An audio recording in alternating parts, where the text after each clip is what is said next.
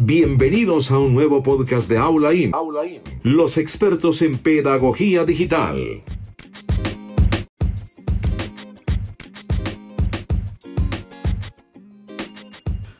Bueno, vamos a conversar en los siguientes minutos sobre cómo administrar el aire cuando se habla. Lo primero que hay que hacer es eh, relajarse, relajarse. Recuerde que el aire es la materia prima de la fonación.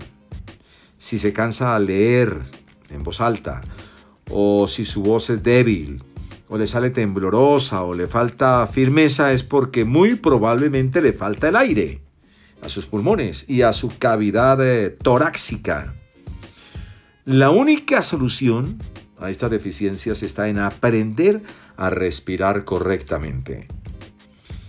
Y la respiración correcta se denomina diafragmática, porque depositando el aire en el abdomen se logra que el eh, músculo que denominamos diafragma sea el soporte y la catapulta del aire que hará vibrar sus cuerdas vocales.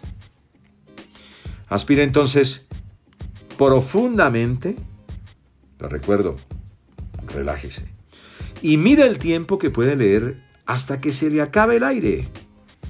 Prolongue una vocal, por ejemplo la A, hasta que se quede sin aire. 10, 15, 20 segundos. Ya más adelante, cuando tenga más potencia, digamos, en la administración del aire, podrá llegar hasta los 30, 35, 40 segundos.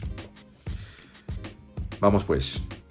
A la una, a las dos y a las tres a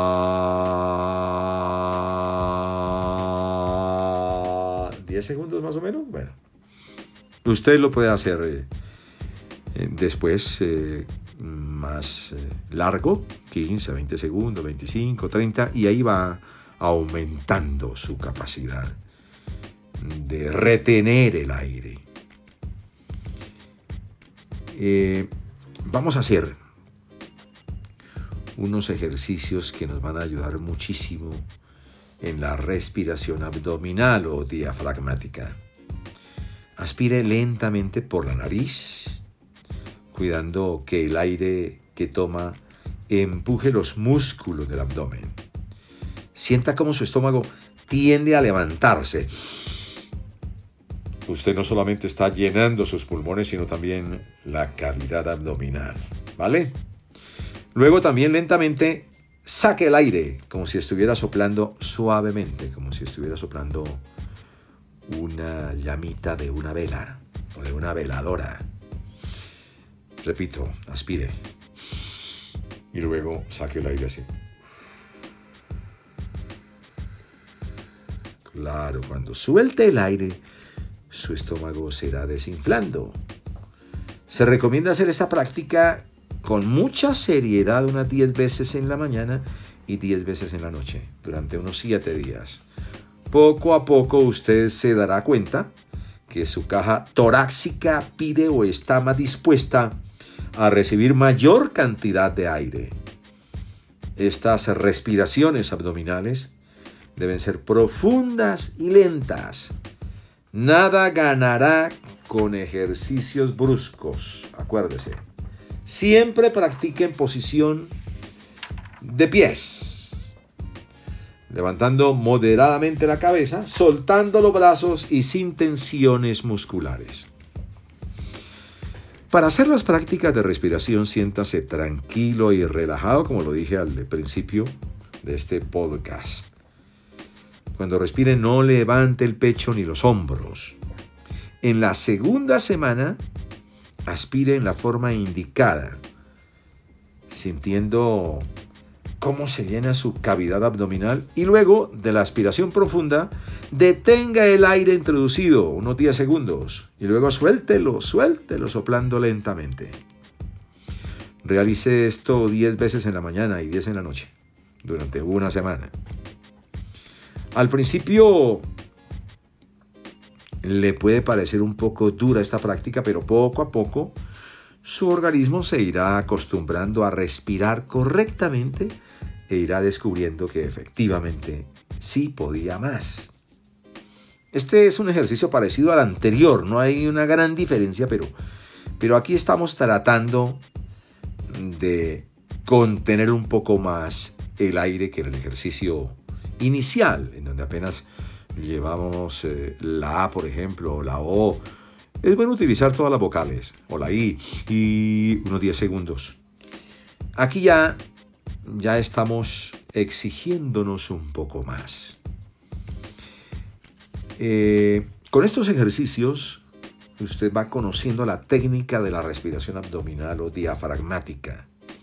En la tercera semana ya vamos a aprovechar esa respiración para administrar mejor el aire y transformarlo en sonidos. Para ello, al expeler el aire, en lugar de soplar lentamente, emitiremos el sonido de la letra U de manera continua sin cortar la salida del aire. Así, respiramos.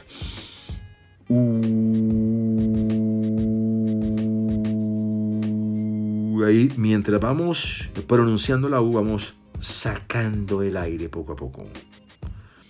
No estamos soplando, estamos ya, ya sacando el sonido de la letra U. Es decir, reemplazamos el, el, hecho de soplar por el hecho de pronunciar la U. La emisión del sonido debe ser suave, muy débil, para no gastar aire. Eh, se recomienda la letra U porque la posición de los labios para pronunciarla evita que derrochemos aire. Así empezamos a ejercitar una mejor administración del aire y el control de los múltiples músculos que intervienen en el lenguaje oral. No se preocupe si al principio le sale la letra U un poco temblorosa o con variaciones, eso no hay ningún problema. Si le tiembla, no se preocupe, no se preocupe. Precisamente eso le demostrará que aún no domina la salida del aire, porque mediante el ejercicio continuo sonará uniforme y firme. En realidad podríamos comparar nuestra expulsión de aire con una llave de gas o, o, de agua. Podemos regular la salida del agua abriendo la llave para que salga un chorro fuerte y grande o cerrándola poco a poco para que salga un chorrito débil y delgado pero uniforme. A partir de la cuarta semana y con el mismo ritmo de práctica realice aspiraciones profundas y emita sonidos con diferentes vocales, pero variando la intensidad, es decir, unas veces haciéndolas sonar fuerte y otras muy débiles. Obviamente cuando produzca sonidos fuertes, el aire se le terminará más rápido pero así aprenderá a dominar su salida y a conocer variaciones de modulación. En la quinta semana, por ejemplo, ya entramos a la diferenciación de sonidos nasales.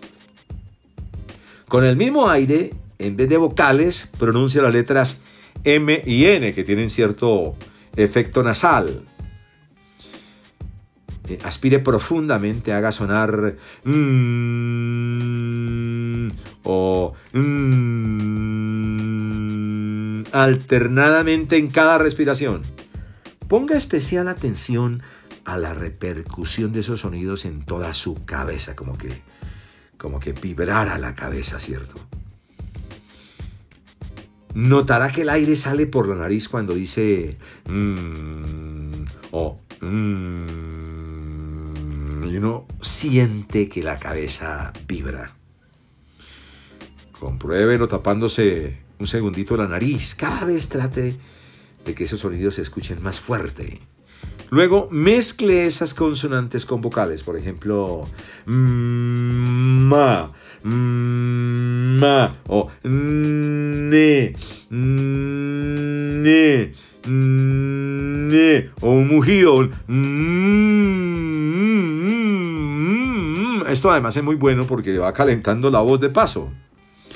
A estas alturas de la práctica le cuento, eh, querido alumno, apreciado estudiante, ya no tiene que respirar 10 veces en la mañana y 10 en la noche, sino que usted mismo se irá imponiendo un exigente ritmo de práctica que no lleve al agotamiento, pero que le ayude a dominar la emisión de sonidos fuertes y débiles. En este momento, por su seriedad, constancia y disciplina, la calidad y fuerza de sus sonidos será mucho mejor que hace un mes o que hace un rato. Sin embargo, pues estamos comenzando. Ya puede tomar más aire y se está fortaleciendo esa membrana llamada diafragma. Ahora, usted gracias a su respiración podrá sentir la diferencia entre lo que es gritar y lo que es hablar alto. Cuando grita, está irritando su garganta y forzando sus cuerdas vocales. En cambio, cuando habla en voz alta, solamente está utilizando mejor su aire y proyectando más el sonido. Muchas gracias, mucha suerte. Y ánimo, ánimo, ánimo, adelante.